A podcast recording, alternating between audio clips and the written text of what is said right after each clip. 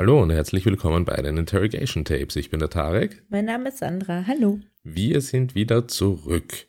Es hat eine Weile gedauert, bis wir unser Halloween-Trauma überwunden haben, aber wir haben uns wieder an die Mikrofone getraut. In Wirklichkeit. Was war denn dein Halloween-Trauma, Tarek? Hm. Zu viele Süßigkeiten? Das könnte sein. ja, okay. Na dann machen wir weiter. das war für mich jedenfalls die traumatischste Erfahrung dieses Halloween. Unbegrenzter Zugang zu Süßigkeiten, die man eigentlich kleinen Kindern weitergeben soll, oder wie? Ja. Ja. Und, und, und unbegrenzte Konsequenzen dessen. Aber das, das gehört nicht in diesem Podcast. Okay. Streichen wir das. Das streichen wir. Wir haben euch ja ähm, ein Halloween-Special geliefert und zwar ging es da um den Fall ähm, Heather Stevenson Snell. Und dazu sind wir euch eine Analyse schuldig und die wollen wir euch jetzt liefern. Es gibt ähm, hier ja unfassbar viel, viele ähm, Themenkomplexe, denen wir uns widmen mhm. müssen. Mhm. Persönlichkeitsstörungen, ähm, wirkliche Traumata. Traumata, Stalking. Oh ja. Ähm, also wir hatten, glaube ich, selten einen Fall, wo ein Täter ähm, so viel an, an, an Problemfeldern in, in, in einer Person vereinen konnte. Also ich kann mich mhm. nicht erinnern, weil es ist, die Ironie ist schon ein bisschen perfide. Also ich kann mich nicht erinnern, dass wir jemals jemanden hatten in, in einer Episode, der eines Gewaltverbrechens schuldig war und gleichzeitig eine, unter einer Persönlichkeitsstörung litt, gleichzeitig Psychotherapeutin war, mhm. gleichzeitig sogar selbstständige Psychotherapeutin ja. mit ihrer eigenen Praxis. Seit ganz vielen Jahren, ne? Ja, über 20 mhm. Jahre. Mhm. Und gleichzeitig eine Rockerbraut. Rockerbraut. Mhm. Ja. Und immer noch nicht ähm, nämlich fest verankert im Bandenmilieu, nämlich ja, ja. im gewalttätigen ja, ja, genau. Bandenmilieu. Und genau darauf wollte ich auch hinaus. Sie ist ja quasi krass. immer noch nicht fertig mit ihrer, mit ihrer, ähm, was, was hat sie denn überhaupt? Ja, keine Ahnung, Rachegelüste. Ja, sie macht das ja immer noch quasi aus dem Gefängnis mit einem verlängerten Arm. Ja, genau. Also, das ist so, wie es halt in diesem Bandenmilieu halt auch üblich ist, dass, dass ähm, die Organisation muss ja handlungsfähig bleiben und das ist ja einer der, der, der Punkte, die solche Organisationen so furchterregend machen. Es bringt dir halt nichts, wenn du mal eine Person, die dem angehört, wegsperrst, weil genau. es gibt noch genug wenig. andere. Ja. Aber ja. was wir auch haben, ist im Prinzip eine ähm, europäisch-nicht-europäische Kindheit. Sie ist ja auf Malta geboren Stimmt. und ist ja dann in Australien ähm, aufgewachsen. Ja, ja. ja. Ja. Also wir haben wirklich viel, viel, viel Durcheinander irgendwie so in einer und der gleichen Person. Ja, und es gibt auch einen kleinen Nachtrag, ähm, ein, ein, ein Nachtrag in der Hinsicht, dass ähm, es ein Update zu ihrem Fall gibt. Und zwar, ähm, ja, aber das spoile ich jetzt nicht. Das kommt zum Schluss. okay. Das kommt zum Schluss. Ach. Ja, hat was mit dem Strafmaß zu mhm. tun. Mhm. aber ähm, ja, ich würde sagen, wir beginnen von vorne. Mhm. Und zwar wollen wir uns dem, dem zunächst einmal dem Feld Traumata widmen. Okay. Traumata. Traumata ist, finde ich, mittlerweile in unserer Gesellschaft ein so gängiger Begriff. Ja. Also, ähm, damit wirft man gerne um sich. Damit wirft man gerne um sich. Ähm, nicht nur, dass man ein Trauma erlitten hat, man hat eine Folge von Traumata gleich hinter sich. Ähm, es ist, es ist, weiß ich nicht, es ist so eine Alltagsvariante mittlerweile geworden, die ich jetzt schon mit meiner Formulierung ein bisschen überspitze. Aber nein, eigentlich genau im Gegenteil.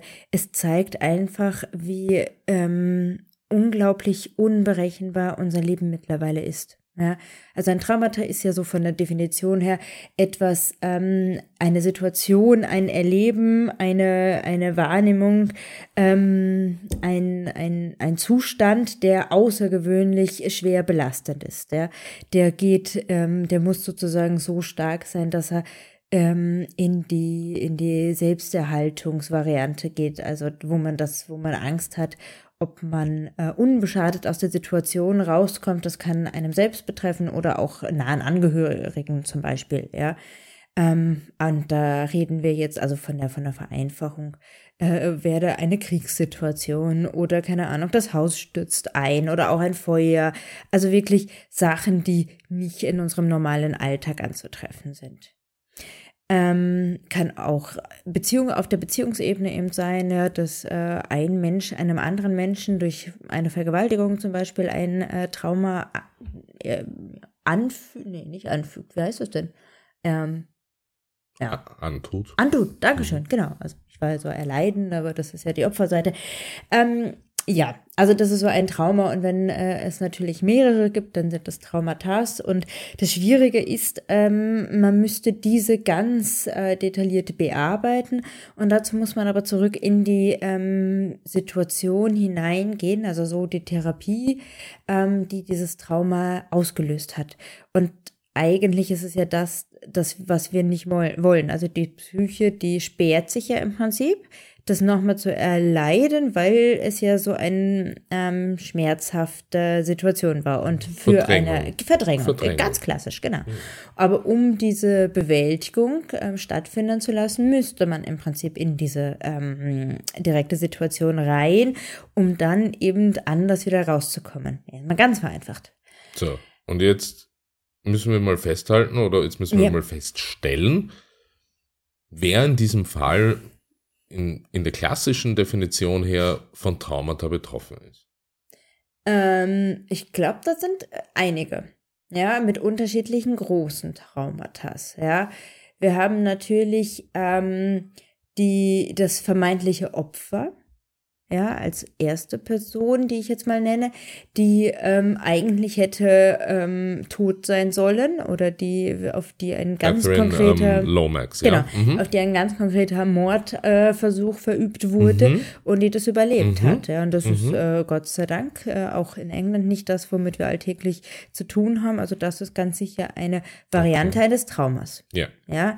Wir haben aber auch die Familie des Nachbarn zum Beispiel, die diesen äh, Mann ähm, ah ja, sofort, also äh, von jetzt auf gleich verloren hat. Gar nicht direkt in den Kopf gekommen, ja. ja mhm. Also auch oder im Allgemeinen die Nachbarschaft, die Freunde, ja, die können eine mhm. Form von einem Trauma auch bekommen. Also Umfeldtrauma. Umfeld, genau, nahes um, ähm, Umfeld. Ja, um, ähm, dann haben wir natürlich Adrian Sinclair. Natürlich, sowieso. Der das hat äh, ich, davor, der hat danach. Das krasseste Trauma. Ja. Äh, davor, währenddessen und danach. Genau. Ich, ich, ich hake sofort ein, der hat das krasseste Trauma. Ich glaube nicht, oder ich glaube, wir müssen uns echt davor hüten, ähm, ein Trauma mit einem anderen zu vergleichen und zu werten, wer, ist das, wer hat das Schlimmere. Weil das ist eine total subjektive Wahrnehmung. Ja, weil er war ja in der Sicht gar nicht das Mordopfer und trotzdem ist er extrem unter der Situation am Leiden. Also ich will einfach nur sagen, das eine ist mit dem anderen nicht vergleichbar. Er ist die, die, die Person, um die sich alles dreht und er hat berechtigt äh, wahrscheinlich noch Angst und lebt in diesem Trauma. Gar keine Frage, ja. Aber ähm, ich will nicht das Trauma der Familie, die den Mann verloren haben, ähm, schwächen damit. Mhm. Ja. Sie, also es ist einfach so, ja. Auch er hat natürlich ein oder mehrere Traumata in dieser ganzen Geschichte, ja, wie hat das selbst genannt, Hollywood-Film erlitten, natürlich. Okay, dann haben wir Heather selbst, die Täterin. Ja, mh, mm, weiß ich nicht. Sie hat eine Persönlichkeitsstörung. Ja, also ähm, natürlich äh, darf man jetzt Menschen mit Persönlichkeitsstörung auch nicht ein erlittenes Trauma absprechen, aber im Endeffekt wissen wir davon jetzt nichts Konkretes. Wenn wir jetzt allerdings sagen, dass auch die Inhaftierung oder die Verfolgung durch die Polizei kann natürlich auch in gewisser Weise ein Trauma ähm, auslösen. Die Frage ist, und da, da tue ich mir schwer, in der Recherche äh, nicht wirklich was dazu rausgefunden, das Manifestieren dieser Persönlichkeitsstörung, vor allem mhm. im Kontext der Eifersucht, mhm. im Kontext des Stalkings. Das ist ja. vielleicht gleich eine Überleitung genau. zum nächsten Thema Stalking, ähm, wo wir definitiv bei Heather zu Hause sind. Ähm, da stellt sich mir halt immer natürlich die Frage, dass sich sowas, ohne jetzt dafür eine Fachausbildung zu haben, eher nicht aus dem Nichts manifestiert. Hm, hm. Schwierig. Ähm, Persönlichkeitsstörungen sind Erkrankungen. Ja, klar. Die sind da oder sind nicht da. Es Aber sie manifestieren sich ja immer in einem gewissen Bereich. Also bei Heather ist es ja definitiv so, dass sie, und das ist ja das Besondere an diesem Fall, in ihrem Daytime-Job, nämlich Mhm. als, Psych als Psychotherapeutin, äh, in ihrer eigenen Praxis, ja funktioniert. Die behandelt ja. Patienten. ja, das stimmt. Eine Persönlichkeitsstörung schließt ja nicht aus, dass jemand im Genau. beruflichen Kontext Genau. funktioniert. Und dann muss diese Persönlichkeitsstörung ja durch irgendwas getriggert werden, oder? Mm. Oder sie, sie muss sich ja irgendwie manifestieren. Ja, ja. Weil das tut sie ja, Ja. anscheinend definitiv nicht untertags, wo sie, wo sie funktioniert und ihrem Job Eine nachgeht. Rolle spielt, ja. Eine Rolle spielt. Weil sie schlüpft ja dann abends in eine andere. Richtig. Richtig. Und das scheint ja schon in gewisser Weise irgendwie entweder damit zusammenzuhängen, das ist jetzt alles natürlich Kategorie Hobbypsychologie, das ist mir schon ganz klar, ähm, damit zusammenzuhängen, beziehungsweise ein Ventil für etwas zu sein. Weil untertags, glaube ich, in ihrer, in ihrer Rolle als Psycho Psychotherapeutin wird sie wahrscheinlich keine ähm, Schlägertrupps befehligen, sondern das vielleicht eher abends tun, Okay. wenn sie in ihre Lederkluft steigt. Ähm, ich, ich mache jetzt mal ein bisschen, ich glaube, ich weiß, was du meinst. Ich antworte dir aber ganz anders. Gehen wir davon aus, dass sie eine gute Psychotherapeutin war. Sie wird äh, hoffentlich nicht von Anfang an die schwerste äh, Persönlichkeitsstörung gehabt haben und war ähm, und hat ihren Beruf, ich sag mal, gut erlernt und konnte diesen Beruf aufgrund ihrer Erfahrung gut ähm, ähm, ähm, ähm, bewältigen, Ausüben, ausüben, genau.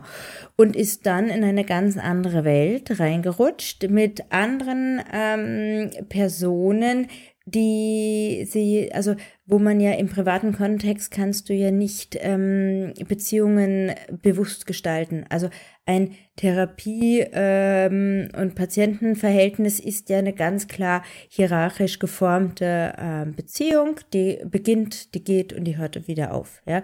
Im privaten Kontext hast du das ja nicht. So, jetzt kommt im privaten Kontext sehr viele, sehr viele, und es war ja eine große ähm, Gang, die sie da angeführt hat. Es kommen Alkohol und Drogen dazu. Ja, Drogen Genau. durchaus auch ein Auslöser von verschiedenen ähm, psychischen Erkrankungen. Ja. Ja, oder Ja, oder Katalysator. Genau, genau. So. Und sie hat aber da eine Machtposition. Genau. Und das ist eben das, was mich jetzt äh, ein bisschen, also es war schon durchaus, dieser Ansatz von mir war jetzt schon durchaus selbstreflektiv gemeint, weil, weil, weil in der Mhm. Recherche eben nicht, es mir leider nicht möglich war und unser, unser Podcast heißt ja auch ähm, die Motivsuche. Ja. ähm, die Motivsuche hier so weit zu treiben, um herauszufinden, wo die Wurzel dieses Mhm. ganzen Verhaltensmusters steckt, weil wie so oft, wie wir in vergangenen Fällen gesehen haben, führt einen das ja meistens, nicht immer, Mhm. aber sehr, sehr oft in die frühe Kindheit und Jugend. Und wir wissen ja, sie ist ja gar nicht in England aufgewachsen und Mhm. geboren, sondern auf Malta. Ähm, aber viel mehr konnte man da auch schon nicht mehr rausfinden. Das Ja. heißt, dieser Teil der Geschichte bleibt leider verborgen. Und deshalb tappt man hier, glaube ich, auch ein wenig im Dunkeln. Ja, was aber auch einfach dafür sprechen kann, dass es da keine Auffälligkeiten gab. Ja, eine Persönlichkeitsstörung kann ja auch erst im späteren Erwachsenenalter, äh, später mittleren, normalen Erwachsenenalter Mhm. ähm, ähm, ähm, äh, manifestiert werden. Ja, das heißt, die hat vielleicht wirklich eine ganz normale Kindheit, Jugend, ähm, junge Erwachsenenzeit gehabt, die hatte ein normales Studium, passte alles. Ja, also warum denn nicht? Auch das ist ja möglich, ja. Es gibt Leute, ähm, ich meine, das kann, das kann dir und das kann mir immer noch passieren, dass wir in einer extremen Psychose hineinkippen. Ja, das sind manchmal ähm, nach wie vor nicht bekannte Mechanismen, die in unserem Gehirn etwas auslösen, was wir nicht festhalten können. Ja, bei Persönlichkeitsstörungen oder psychischen Erkrankungen haben wir drei verschiedene Komponenten. Wir haben die vererbliche Komponente, ja, also zum Beispiel Schizophrenie hat eine sehr hohe vererbbare Komponente, ja. Ja. Ähm, das weiß man. Mhm. So, es gibt äh, es gibt es gibt psychische Erkrankungen oder Persönlichkeitsstörungen, die sind ähm, die sind nicht vererbbar. Die kommen und die kommen zum Beispiel erst im also mit der Pubertät beginnen einige, andere halt auch erst wesentlich später. Diese haben aber keine vererbbare Komponente. Ja, zum Beispiel eine Borderline-Geschichte. ja. So, aber Meiner Meinung nach, aber jetzt bin ähm, ich Sozialarbeiterin, die das alles ähm, in diesem Bereich nicht äh, fachspezifisch studiert hat. Ich bin aber auch der Überzeugung, dass du psychische Erkrankungen und Persönlichkeitsstörungen erlernen kannst. Ja, wenn du, wenn du von Kindheit an damit aufwächst und völlig destruktive und absurde Verhaltensweisen erlernst, mhm. ja, dann prägt dich das sehr. Genau, und da und, können wir, und in dem Bereich können wir nicht reinschauen. Richtig, aber ja. vielleicht ist es auch einfach eine Psychose oder äh, eine Persönlichkeitsstörung, Entschuldigung, die durch Drogen zum Beispiel erst, weiß ich nicht, Mitte der 20er Jahre, 30er, mit dem 30. Lebensjahr ausgelöst ist. Kann sein. Mhm. Ja, und dieser, dieser Kontext, ja, mit diesem, mit dieser sehr machtstrukturierten Gangsituation, mit wer stärker ist, gewinnt mit den vielen Waffen oder so. Das ähm, hat ja eine Steigerung. Ja, klar. Ja, also immer mehr, immer größer, immer härter, immer stärker, ja. Und das kann ja, das verformt ja auch ähm, einen Charakter. Mhm. Ja, also auch wenn du jetzt, keine Ahnung, nach, weiß ich nicht, nach Lateinamerika ziehen würdest und äh, du würdest ähm, dir, weiß ich nicht, im Laufe der nächsten Jahre immer mehr Waffen aneignen, weil du dich selbst beschützen musst, macht das ja etwas mit deinem Charakter, mit deiner Persönlichkeit. Natürlich verändert die sich nicht und natürlich wirst du dadurch jetzt nicht ähm, an einer Persönlichkeitsstörung erkranken, aber es verändert sich etwas. Ja, deine Wahrnehmung verändert sich. Und wenn ich jetzt bei der Wahrnehmung bleibe, dann switche ich jetzt zu dieser ähm, Stalking-Variante, ja, mhm. weil das ist, ähm, also da gibt es ganz viele Merkmale, die ähm, sozusagen unter dem Stalker-Gesetz hineinfallen würden, die halt ganz schwer festzumachen sind und die ja eine Wahrnehmung ähm, eine Wahrnehmungsproblematik bedeuten, ja. Also sie ist ja besessen auch bis zum gewissen Grad, ja. Sie verfolgt ihn, sie lässt ihn, äh, weiß ich nicht, beschatten, ja, was auch immer sie ja, alles da im Detail eine, gemacht eine, hat. Eine, eine Shitstorm-Kampagne, eine Hasskampagne, die sie da gestartet hat mhm. ähm, gegen, gegen Adrian. Und, und ja, also äh, das, das sind einfach die klassischsten ähm, Stalking-Merkmale. Wir haben ja schon in, in vergangenen Folgen, ich glaube, das war der Fall auch ähm, Jill Dando, ähm, wo es ähm, wo's um, den, um, um ihren Mord ging, ähm, uns ein wenig mit Stalking beschäftigt mhm. und da auch nochmal festgestellt, dass es so ganz grundsätzlich, und das ist auch schon in, in Fachliteratur ähm, begründet, zwei Stalking-Typen gibt. Es gibt, jetzt ganz vereinfacht ausgedrückt, mobile und stationäre. Und mhm. die stationären ähm, haben sich schon, in, also die hat es schon gegeben in Zeiten, wo äh, es kein Social Media und ähm, exzessive Internet äh, ähm, Geschichten gab. Ähm, da haben sie sich beschäftigt mit Zeitungsartikeln über ihre Opfer, haben die gehortet, haben ihre Wohnungen damit tapeziert, haben Briefe geschrieben, ganz viele, haben ganz viel, ähm, ange also das Telefon genutzt, um Stalking zu betreiben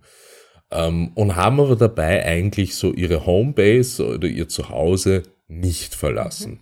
Briefe gehören auch dazu, total spannend. Ja. Man glaubt gar nicht, wie belastend das ist, wenn man immer wieder in, in diese Richtung Post bekommt. Ja, also das, ist unglaublich. das, das war damals eben auch oder sicher auch noch heute ähm, der, der stationäre Typ. Heute hast du natürlich ähm, Social Media mhm. und das Internet als einen Faktor, der der dich Stalking auf mehreren unterschiedlichen Ebenen ähm, durchführen lässt, ohne dass du auch nur dein Wohnzimmer verlässt oder ja. dein Arbeitszimmer. Ähm, und der zweite Typ ist der Station, äh, ist der mobile. Mhm. Den gibt es nach wie vor. Ja, ja? ja, Der beschattet dich, der verfolgt dich, der lauert dir auf. Und das ist eben eine ganz, ganz gefährliche Geschichte, weil beim Mobilen natürlich auch vor allem dort die Gefahr besteht, dass aus dem Stalking, das ja in, in, seiner, in seiner eigentlichen Form ähm, auch im, vom, vom mobilen Setting her jetzt nicht gewalttätig ist, sondern eine Form wirklich des Psychoterrors einfach mhm. ist, Beides. aber sich schon dazu dann eskalieren kann ähm, in eine Gewalttat. Ja, genau. Also da kommt einfach eine weitere Komponente hinzu. Ja, Psychoterror ist Und genau das ist beides. Passiert. Ja. ja, genau. Mhm. Also das eine ist diese extreme Panikangst, äh, sich immer wieder umschauen zu müssen. Ja, in der realen Angst, die man dann wahrnimmt, da ist jemand, ja, der könnte mich genau gleich zusammenschlagen.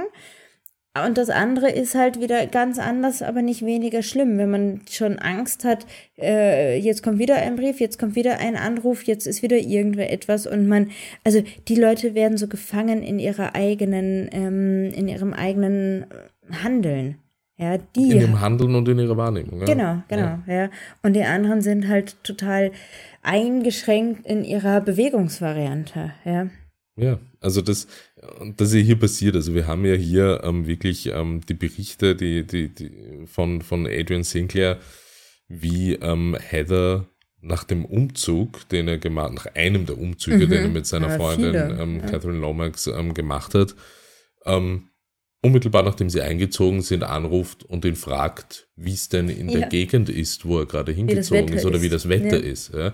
Also da läuft mir ein kalter mhm. Schauer über den Rücken. Mhm. Das ist halt wirklich, wirklich krass. Sie hat ne? halt auch ähm, eine ganz, ganz äh, spezielle Grenze überschritten, indem sie sein Kontaktbuch, Telefonbuch oder was auch immer das war, äh, geklaut hat und ja auch über ja. seine Freunde und äh, ja, Familienmitglieder, Verwandte, ja. Verwandte genau, gegangen ist. Also da hat sie ja ganz bewusst ihre Wahrnehmung weiter gestreut, ja, die ähm, die ja dazu geführt hat, dass er in seiner Wahrnehmung isoliert wurde.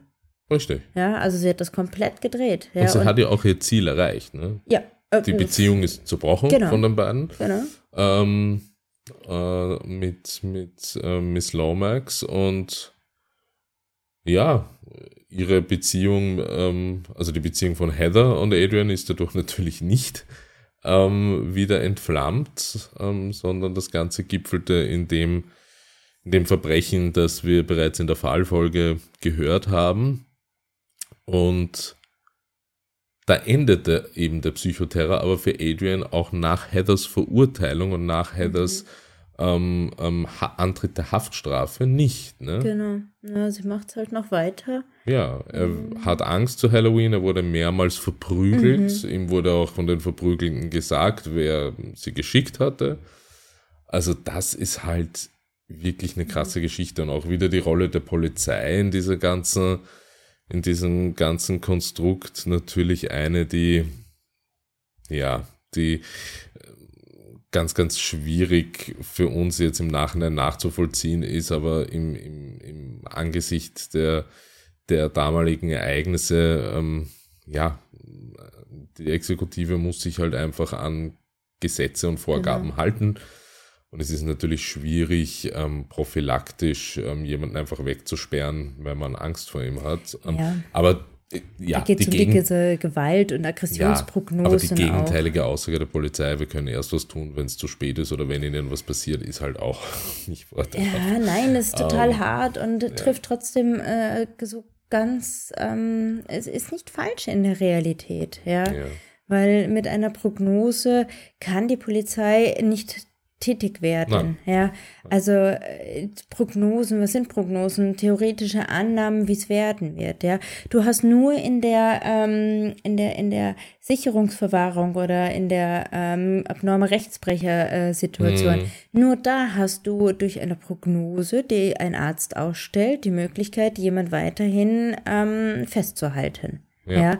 aber sonst gibt es das nicht. Gibt's ja. das nicht. Gut, du ja. hast es in der Bewährungshilfe, ob schlechtere, bessere Prognose, ähm, das könnte ein Widerruf der Strafe bedeuten oder auch verhindern, ja. Aber das, das sind Annahmen, das sind ähm, ja Ideen, ja. Das mhm. ist eine, eine Variante aus der aktuellen Situation eine Prognose, die die Polizei machen kann mit ähm, der wird äh, vermutlich ein Stalker, ist halt schwer. Ja, da sind wir dann eigentlich im Geheimdienstwesen oder weiß ich nicht was, ja, ja die einfach ja. so viele Informationen sammeln, die dann halt einen konkreten Tathergang schon gefunden haben. Naja, da ist die Absicht, aber keine Prognose. Ja. Heather wurde jedenfalls, wie wir wissen, im September 2004 äh, zu einer lebenslangen Haftstrafe verurteilt mit einer Minimaldauer von 22 Jahren. Mhm. Ähm, und jetzt kommt hier an der Stelle das Update, äh, denn im Februar 2022, hat, zu dem Zeitpunkt hat sie 17 mhm. Jahre ihrer Haftstrafe bereits ähm, hinter sich, also ja. ein Ende in Sicht. Ja hat sie einen Antrag auf Verkürzung ihrer Haftstrafe gestellt. Mhm. Mhm. Ähm, dieser wurde niedergeschmettert und abgelehnt. Ah. Ähm, es war allerdings, und das ist das sehr ähm, Spannende an, dieser, an, an, an diesem Update, ist, dass ähm, nicht die Tatsache, dass er abgelehnt wurde, sondern dass sie ähm, auf, auf eine sehr sonderbare Art und Weise argumentiert hatte, wie ähm, sie sich radikalst hinter Gittern ähm, verändert hatte und, und, und ihre, ihre Psyche eine, eine, eine 180-Grad-Wendung durchmacht hat, indem sie, ähm, indem sie mehr oder weniger zu Protokoll ähm, gab, ähm, dass sie ähm, hypothetisch nicht mehr, also wirklich nur mehr hypothetisch an an Gewaltakte wie damals denken würde und das nicht mehr in die Tat umsetzen würde. Ja, dann. Ähm, und ja, ist doch alles gut. das eine äh, spannende Geschichte. Auf jeden Fall, die gute Dame kommt bald frei. Ja. Ähm, auch das gehört dazu.